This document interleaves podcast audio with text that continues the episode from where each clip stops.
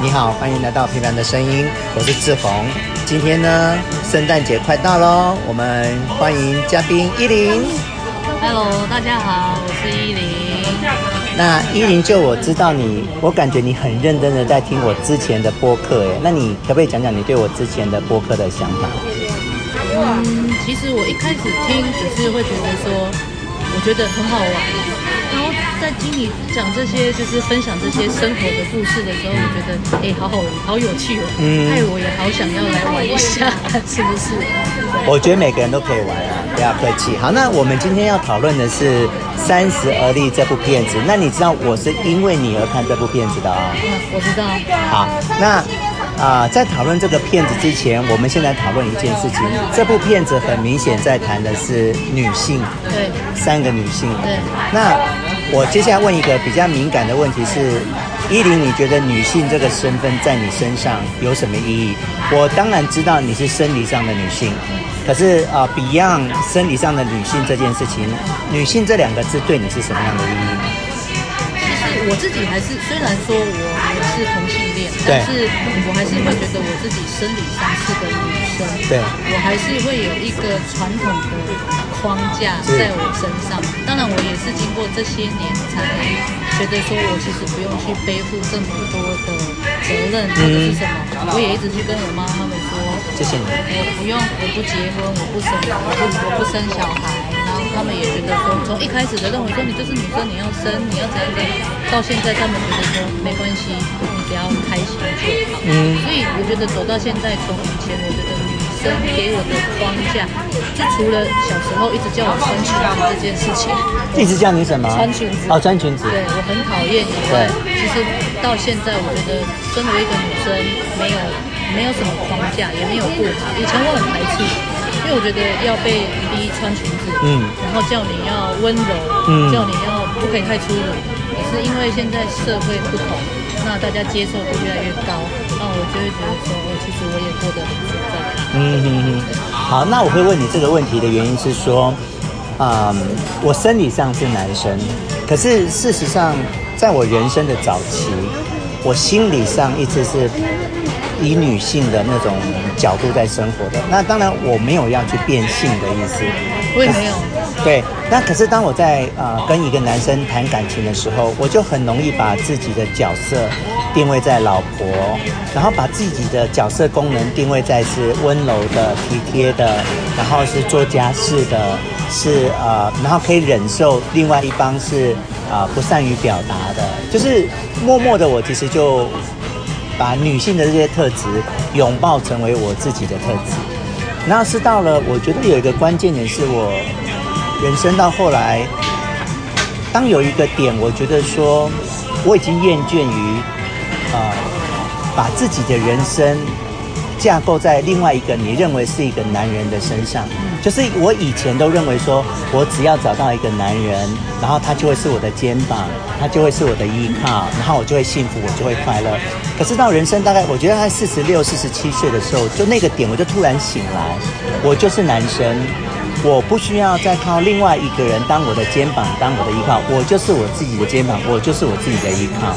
然后从此以后，我在谈感情的时候，我就开始反而朝另外一个方向去寻找，就是我开始比较想要去照顾呃那种男人的心情，去照顾另外一个人。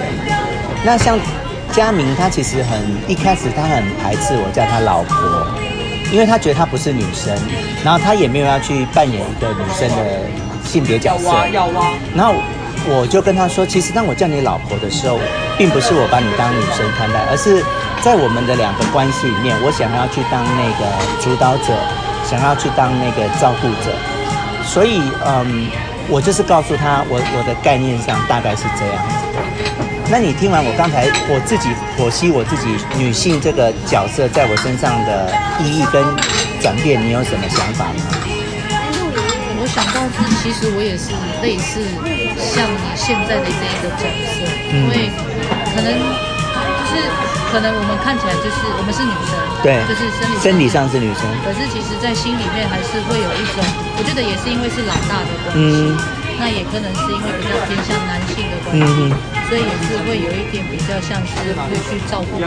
你是说现在吗？小时候。小时候。对，但是我不知道从几岁开始，嗯、就是也突然觉得说，其实我也可以有被照顾的权利，嗯，就是我不一定要去硬撑着去做这么多的付出，嗯，对，所以就会变成就是后来就觉得说，好像我也是可以撒娇，嗯，我也是可以比较温柔，不要讲温柔，不太温柔，嗯，就是会还是会比较柔弱一点，适时的会去跟对方示弱，嗯，但是不可否认，的确是，呃，就是说站在照顾者的这个比例上，呃，我们先不论心理或生理，因为每个人会照顾的方式不一样，但我们就是比较。偏向于外显，嗯，好像就是会照顾啊，嗯，会负责接送啊，嗯，会负责做有的没有的这些比较像是一个男生在做的事情。嗯，所以你现在，如果你现在谈感情的话，你还也是比较偏向这个方向，嗯，哦，比较是偏向一个照顾者的，对对，跟我一样这样。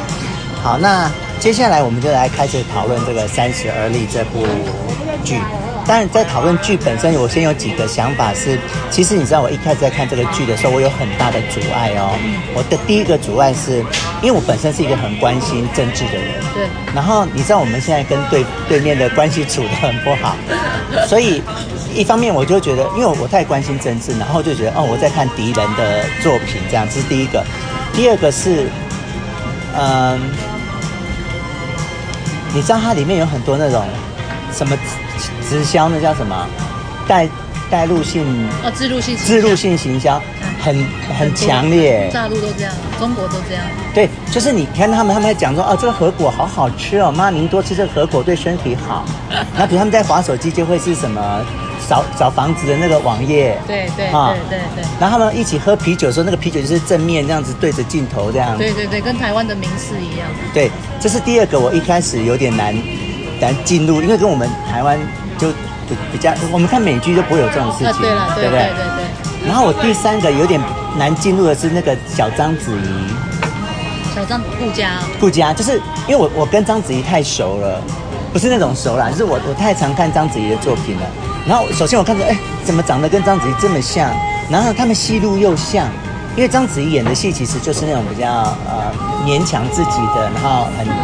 内心很强悍的那种角色，顾佳也是这个角色，对对，对，所以她外形像，她演的戏路又像，所以我一开一开始在看这部剧的时候，我一开始前几集我都没有办法把她跟章子怡脱节这样，所以这是我呃一开始要看这部戏前三个比较让我难进入的。那就我刚才讲这三点，你有什么感觉吗？其实我一开始也是快看不下去，嗯，我坦白说。因为我觉得一开始看就是会觉得，哦，其实我也是跟你一样关心政治，所以哈，所以我也不是很爱看。对。但是因为我连韩剧都不太看。对。但是因为有朋友介绍，那我就觉得，好啦，反正也没事做，我就给他点下去看。嗯那其实前面看几集，我真的很想吃，嗯、因为就是就是一个觉得就是三个人的故事，对对，有有什么特别？嗯，那当然看着看着，我后来会继续看下去，是我觉得说第一个我的想法，我想看下去是因为我觉得，先不论它是不是戏剧，对，我觉得。他可以演出三个人在社会上可以遇到这么知心的朋友，嗯，这么愿意互相闺蜜，闺蜜，对对对对，我觉得这个很不简单，嗯，对，然后再来就是后面会再继续看下去，也是想要了解，就是说，其实我从这部角戏的看起来，我觉得我看完其实是我也没有什么负面正面，嗯，但是就是觉得说，其实他们的思想好狭隘。我觉得大陆的思想比较。你你说的是剧中人物的思想吗？对对对对对，他们就是因为一开开始的人设就是说，哦，你三十岁就一定要有房、有家庭、有事业，嗯、这这就是我们其实一直在面临的事情。嗯，然后我就会觉得说，天哪！啊，为什么他们三十？就是我一瞬间还会觉得说，哦，我四十岁了才在面对这件事情，啊、就觉得我们是不是很不如人家？但是我觉得后来转念就不管了，这是剧，我不要去剧设太多，反正就是觉得把它看下去。那看到后来，当然就是每个人有每个人的人生故事，对，对，所以我就会觉得说，呃，也是抱持着一个啊，好了，看了我们就把它看完。但我真的一开始也看不下去。呃，你有提到那个三十这个数字，其实你如果看到最后里面，你才你就可以知道说，它这个三十只是没有特殊的意义。是事实上，你也可以说是四十而已，五十而已这样子。我觉得重点是最后那个“而已”两个字，就是不管你几岁，都是而已而已，你都是人生还有很多未来无限的可能这样。然后回到我们刚才讲的，就是你知道，人家我每次只要跟人家说，哎，我正在奔三十而立，别人的第一句话说大陆剧耶。对，然后其实你知道这，我觉得这这大概这十年发生了一个很大的改变，是十年前你看大陆剧是一件很正常的事，比如你说看《雍正王朝》啦，你知道，可是我觉得现在我们跟对方的关系真的就是那种分也越来越清楚了，也就是现在连文化上、连戏剧上，就是已经就是泾渭分明这样。没有错，没有错。嗯，好，那。克服了前面几集我刚才讲的那种心理障碍之后，那其实也慢慢随着戏也越来越好看，那我就开始慢慢忘记了我刚才讲的这些有的没有呢，就整个被他的戏吸引。我觉得这部戏非拍得非常的好。那我觉得他很好的部分，第一个是他的音乐，我好喜欢他的音乐哦。我没注意。你知道他从头到尾他都是清爵士，他的他只要你他只要放音乐出来都是清爵士。都是那种淡爵士，就是很舒服、很舒服的，没有鼓啊，没有节奏啊，没有一点流行 feel 都没有。我没有注意。好，这是我很喜欢的。第二个我很喜欢的是，我很喜欢他把事情拍得很细，比如说外遇这种事，大家都知道。然后我们也看过太多拍外遇的戏，可是他却很细腻的去拍三个人的角色的心情。比如说这个男生。他也不是莫名其妙去外遇的，然后比如说这个女生，那这个顾佳她怎么去面对，然后甚至连那个小三的心情，我觉得他都拍得很细腻。那我现在只是举例，其他的也都是，好，比如说像那个小晴、小杨，他们每这里面只要有戏份，他们的心情都被用很细的方式在拍，这是我另外一个很喜欢的地方。好，那我第三个我很喜欢的地方是它的景。嗯，对。它有两个景让我特别的惊讶，一个是卖卖衣服那个叫什么？米西亚。那他的名字叫做 Money。Money 是不是有一阵子回到老家？你会觉得他回老家的那个场景好惊人，他们住的房子那个街景。有点像苏州，好像是衢州，那个字很难写，好像是衢州。然后包括他去上班的那间办公室都是古迹耶。对对对对对。好，这是第一个我很惊讶的。第一个惊讶的是顾家去到湖南的茶山上。那个景是不是也很惊人？对，包括那个茶树、那个景色，包括他们住的那个房子，对，然后他们在那个巷弄走，那个都是真的房子，那个都不是，不是布景，不是布景，不是摄影棚，对，对，他们就真的到实地去拍摄，对对，就它的景，那上海的景我们就不讲了啦，它上面其实拍了很多上海的景，但我们对上海也不是那么熟。可是就刚才我讲的那两个景，就我觉得这部戏很认真的在推出这这两个很美的地方。没有错，没有错，他们真的，我觉得是他们真的很认真的在去找这个部分。对，对，就是说怎么去符合这个剧里面，因为毕竟我们家两个老人家都是在看台湾的民视啊、uh, always 都是在民视的摄影棚，所以我是看不下去。对，对，我是看到他们就是其实。这部戏我没有看太多这种这么多的，就是你讲的这些点。可是其实你讲的这些点，我才开始去，哎，对，他们真的很认真的在去找。甚至我看到他在去那个茶厂的那个深山，我都觉得哇，好好深山哦，真的。对啊，对啊。你看那个路有没有？他说从空拍那个路，那个都好惊人哦。是啊，是啊，是啊，我就觉得他们制作费拉好高。嗯，好，那我我这几个比较特别我喜欢的点都讲完了，接下来我们来分析角色喽。其实角色就是这整。部戏的重点了嘛，对不对？那三个你觉得哪个你比较有感觉？小晴还是顾佳还是 Money？哪个你比较有回想？其实三个角色我都觉得我没有特别说喜欢哪一个，对，就是我觉得三个人都有他自己的特色。那如果真的说要说，我会觉得我比较欣赏顾家的角色。好，那你来。首先我们先承认这部戏讲的是三个女人的成长，对，对不对？她们前面是一个模样，后面是一个模样。那我们现在就来专心的讲顾佳这个人，好不好？好，那你喜欢她什么？我觉得一开始是因一开始我看到她是，我觉得第一个她就是传统的女生，对，就是说她为了一个家庭，对，就是即便是她可能知道她自己的老公就是一个艺术家。但是她还是很认真的去帮她老公，就是想办法。嗯，对，然后再就是她在，我很欣赏她是她在做任何事情都非常认真。嗯，就是说，嗯，而且她会非常的知道说怎么样从旁边旁敲侧击，然后怎么样去，例如说她跟那些有钱太太，嗯，怎么样去踏入，怎么样去连接在一起，甚至怎么样从这些去连接到说，哦，她她其实可能一开始的起心动念都不是。为了要帮老公，嗯，可是就是哎，帮着帮着，好像也走着走着，好像也觉得哎，好像可以这么一回事。嗯，那所以而且再来就是他后面去经营那个茶厂，茶厂对。那他在经营那个茶厂的时候，其实我在看他，我觉得是因为我我我欣赏他，是因为我觉得有一些特质是我可能没有，我觉得说有些时候我们是需要一点坚持。那除了坚持以外，还要随机应变，还要懂得抗压。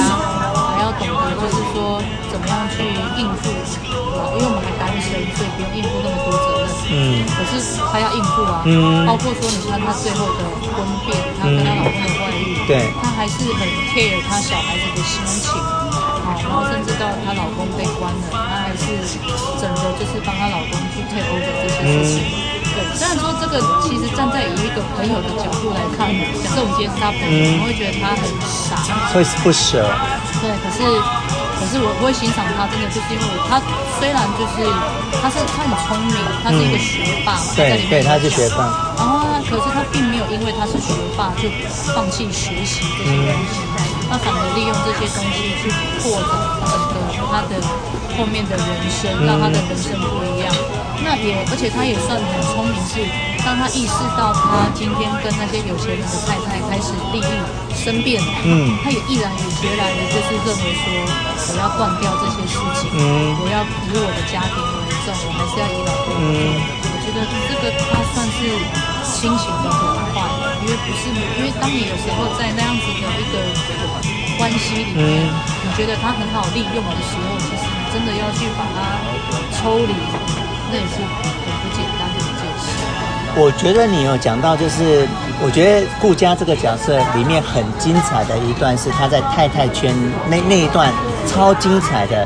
他从一开始怎么，其实他先搬去那个地方，他就其实已经进入了太太圈的思维，不然他会搬到那么贵的房子去嘛？他就是有点就像我们一般人对那种有钱人的一种憧憬、一种羡慕、一种想要去接近。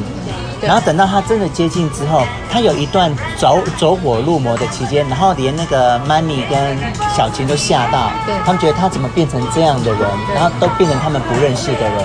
他已经走火入魔到他认为钱可以解决一切。然后到最后，他才发现这些人有多么的险恶。然后表面上大家互相利用，可是事实上是都是互相在陷害。他也也就是因为被这个陷害，才去买了那个茶茶。对对，我觉得那个太太圈的这一段的描写，我好喜欢，因为他写得很深入，那种有钱人对名牌包的那种执着，甚至用假的话来打充脸。充胖子，那分不清楚梵谷跟那个莫内这样子，就是有的只是钱，然后没有文化，什么什么都没有这样。这是中国应该这几年来的最大的问题，就是我们有去做过中国看就知道，其实自己。就是因为台湾人会一直讲，我们要扯到政治，对，嗯，就是台湾人会一直认为说我们台湾人比较有文化，因为我们就是有经过这些洗不一样的洗礼，对。那他们那边就是有钱的嘛，那有钱就是其实就像我们早期很早期的台湾爆发户这样。那我觉得是说，有钱人的世界的确是，他就是真的就是以以我们来看，的确有些时候真的是。他就是用钱在解决事情，嗯，这也是为什么我一直觉得我们可以不要有钱，对，但是我们不要一直用钱来去解决所有的事情。是，所有钱能解决的事情虽然不是问题，但是也不是所有的问题都能用钱解决。没有错。然后其实就在我刚才听你讲顾家的这个角色的时候，我突然有一个很大胆的想法，哎，就在你你讲的时候，我突然这个想法出现。表面上我们在看三个女人的故事，可是其实我刚才听你讲话的时候，我突然觉得她其实是在讲女人的三个面相。我不晓得你有没有同意我？顾家就是我们现在一个女性，你必须那个理性的部分，对，你要去撑撑起一个家，即使你是女性，你要撑起一个家，经济上，然后你要去把家里成员的关系都弄好，然后方方面面都要俱到，对。然后小琴比较像是一个女生的那个想要被爱护的三部曲，他们其实就是三部曲，从少女，然后变成踏入社会的曼妮，对，有点拜金，然后有一点这样。对爱情的憧憬，然后到后面的这个就是整个踏入婚姻的一个比较成熟理性的理性的，对对对，嗯，我我刚才就有一个很这个很很大胆的假设出现，就是。顾家他在扮他在扮演，就是我们女性在这个社会里面，你要有很多强韧的部分，很多坚强的部分。虽然你是个女性，即使你是传统女性，你你你不用工作，你在家里相夫教子，里面也都很多是能力上的考验。没有错，所以女生其实很辛苦。真的真的，我觉得这部戏就是完整百分之百在探讨女性。可是可是我也很讶异。嗯中国愿意把这个议题拿出来探讨，因为他们其实是比我们更更就是传统嘛，就是大男人主义。可是他们今天会愿意把这个问题拿出来探讨，就表示其实他们整个社会其实是在酝酿一个转变。哎，你讲到这个我有点懂。你讲到他们男女平权是在他们在文化大革命就开始了。我我们台湾反而这方面比较没有在努力在。两性平权上面，他们就很强调那个女女生跟男生是一样的。他们大概从文化大革命就开始了，所以现在的大陆女子其实是都很强势的哦。嗯，真的真的真的。然后然后特别他们一胎花之后，他们没有选择，他们只能生一胎，所以不管生男生女生，他们也由不得他们重男轻女。所以即使你生的是一个女生，也是用很大的所有的精力在教育跟教导。这方面其实我们台湾是有小小落后的，原来是这样。嗯，两全的部分，所以嗯，这个部分是要补充。那顾家的角色部分，你还有什么要讨论？没有。那你你接下来想讨论曼妮还是小晴？我们可以说曼妮。好，我们来谈谈曼妮。你说说曼妮。曼妮其实一开始我在看她的时候，我觉得她是一个还蛮柔弱的女生，嗯、就觉得。就是一个在服饰业上班的女生，对。但是后来看着看着，她跟那个梁正贤谈恋爱嘛，那她后来也发现，哎，她跟其实她今天会落入那个角落，其实，在看这部戏的时候，我中间会跑去看别人的一些评论，对。那当然，他们对于这个曼妮的角色，就是认为说，她其实会去跟梁正贤谈恋爱，也是因为她其实内心里边是一个拜金的，对，没错。其实我觉得他这个名字曼妮就是有这个角色，这个人啊。那你看顾家就是顾家，有没有哈？对啊，所以。所以那时候曼妮在演这个角色的时候，我一开始还真的是看不懂。然后当然后来就开始发现，哦，他跟梁正贤谈恋爱，然后到他回家了，回了老家。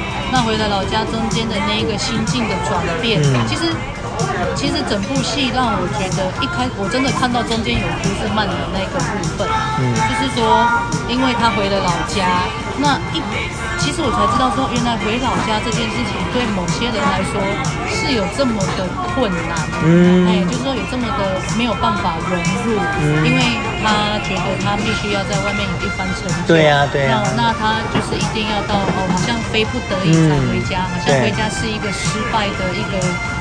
一个一个一个一个最后的动作，嗯、对，所以这个就回这个会让我很那个，是因为我就回溯到有一次啊，我跟一个一个一个人吵架，那他也是一个在在北部工作的人，嗯，那当然以我当初的角色都是认为说啊，你想回家就回家，嗯、我我没有想太多，可是我没有去顾虑到他们的心情，嗯、就是说原来其实回老家这件事情对他们来说，因为他们要。因为我是算从小就住家里，嗯、所以我对于我爸妈怎么去讲，我其实不太去 care。但是其实像曼妮他们这样子，就是你看他回去就是会说要相亲啊，嗯、要好好工作啊，要干嘛？其实就是帮他设定一些根本就是他不想要的东西，所以就会变成，就是我在看那一段的时候，就是我那一个当下很想跟这个人说很抱歉，就是当初有。这样子的一个想法，我并不是因为说我想要把啊，好像觉得说就是让你回去是一件不好的事情，嗯、我只能说因为大家的出发点不同，所以会变成讲的方式不同。嗯、那可是其实我觉得看这看曼妮这样，我也可以去了解到说，哦，原来原来真的回家里。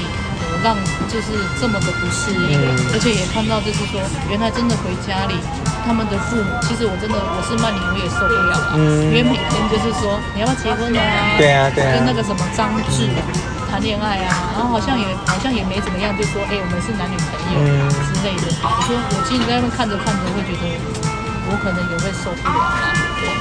就是那种回家就等于认输的心情，我们是不能体会的。对对对，因为真的就是，就是从小就住家里，嗯、到现在都还没有离开，所以很难去体会这种心情。对对对，但是借由这部戏再去回想当初的事情，其实我会觉得哦，OK，我可以理解。所以以后我就是会知道说，这些话其实不要，我们以为我们对是为了人家好，嗯、但是因为有些时候角色的不同。所以会变成，也许这些话听在他们的耳里，有时候其实是另外一种伤害，因为可能那个当下他们只是想要一个心情抒发，他并没有想要你给任何的意见。那我们就不小心讲了这样的话，然后就变成也放在对方的心里，我一直觉得，就像曼妮这样，就是他到最后还是觉得他还是，就是好像也是认输了。嗯。所以其实爱是是要能力的，爱一个人是需要能力的。就像你以前你没有体会到这些，你就没有爱他这个部分的能力。哦，对对对，就是现在回想才知道说，哦，原来其实这些话对于一个长期在北漂的，就是长期在外工作的人，其实这件事情杀伤力是这么大。对，那当然曼妮最后他还是看曼妮，他到最后。我们再讲回曼妮这个角色，其实他到后来最后也是选择了回上海。对，他就不认输，他不想认输。对对，然后他认输就要嫁给张智。我也不要，是我我也不要，我不想。对、啊。那个去到哪里都要被打招呼，我也不要。对。然后他回上海了，就去搞个魏总。嗯。那他其实当然魏总也是。可能一开始以为他想要来当他的小三，对，所以他就开了一些条件给他。那当然他也很值得赞赏，也是说他并没有去落入说我就是要当小三的这一个，他还是跟他讲的很白，就是我我其实只是想要来好的工作。嗯，对。那当然中间他这些讨债，我就觉得那讨债其实还蛮好玩的。嗯，那当然，然后而且到当然，可是我觉得到最后是。我觉得他搭曼妮到最后很棒的是，其实他最后结局也是他自己清醒。他其实想要的不是拜金，不是什么，嗯、其实他想要的是自由。对，所以他就自己去跟魏总讲的就是，我已经达到你的目标了，嗯、那你也不可以留我，我也没有毁约。嗯，然后他就是要自己毅然决然，毅然决然的就是要自己去付出。你刚刚讲的让我想到两件事。第一件事情，我觉得这这部戏他花了很大篇幅在解释讨债这件事，就是我们以前都认为讨债就是黑道的，然后就是暴力的，然后这部戏他有用很详细的方式在告诉我们。所谓真正的挑战，它里面其实很多面向，里面有很多专业知识在里面。真的，真的，真的，真的，而且我才知道说，原来去做应收也要懂财务报表，对，还要看懂这些，不仅要懂公司面，还要懂人性，然后还要懂，就是真的就是要厚脸皮。对，那当然我们都知道戏剧有夸张的成分，可是那个抓到七八成是不错的。第二个，你有让我想到就是。我本来没有觉得曼妮是个演技很好的人，直到什么时候我发现她演技很好呢？你知道这个戏的前半部都是在演她是一个拜金的，是一个呃在感情很迷惑的，然后她的那个眼神哈，就随时就是这样很无助、很迷糊的，那你就以为反正这个人他本来的眼神就是这样，可是没有哦，等到他从那个去去老家回来，再回来之后。他整个眼神都是不一样的耶，他你看他他在眼下，他眼睛是充满了坚定，然后很有信心，然后这就是演技耶。对啊，好厉害。嗯，那这么细你也看得到。对对对，因为我很爱看戏。那曼妮我们谈的差不多，嗯、那我们来谈钟小琴。小琴啊，小琴就好像很熟一样哈。对，小琴啊。就是就是就是我其实就是一个呃，其实他就他前面的角色跟我其实有点类似，嗯，就是一个都是在被家里保护的一个小孩，对对。那当然，她老公会想跟她离婚也不意外啦，对，因为她也是出去照顾一个人很累啊。对，她老公出去了也，她就是她离开了，然后去跟那个钟小阳谈恋爱。嗯我才，然后她的就才知道说，原来其实她没有办法应付一个一个人的生活。对对对，然后再再开始去回想，的话其实很多事情，她回到家都是有人帮她做好，都、嗯、是有人帮他帮他就是处理好，甚至是，可是他却他就开始他就会开始去觉得说，为什么有这么多这些人一直在帮我做事，嗯、但我却一直在纠结，因为她流产嘛，那他们没有来顾虑我的心情。但其实她老公就是陈宇，其实一直在背后帮她做了非常多的事情，琐碎的事。对对，例如说，其实包括说她去挽留，就是拿小孩这件事情，其实她老公也去拜托，也去帮忙。可是她就会觉得有点愧疚，就是说，她她好像就是只是纠结在他自己心情这件事情。其实三个角色里面，钟小芹其实是最。最最最，他是最幸福的。其实我们那天也跟我妈妈在看，嗯、我妈妈就说，其实像像傻傻的也是。可是小琴的问题是你幸福，你要知道你幸福。